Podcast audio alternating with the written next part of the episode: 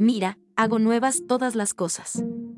Apocalipsis 21, versículo 5.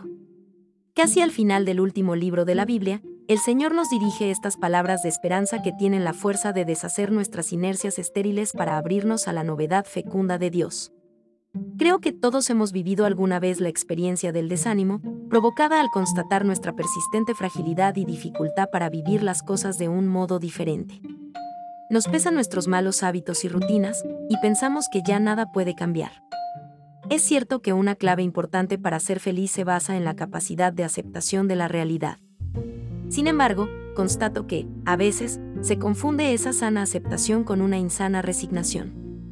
Creemos en un Dios que es amor, y el amor siempre saca lo mejor del amado. Hace tiempo escuché una frase que me acompaña desde entonces, Dios te quiere como eres, pero te sueña mejor. Descubramos ese sueño de Dios y dejemos que sea Él, con el poder de su amor, el que haga nuevas todas las cosas.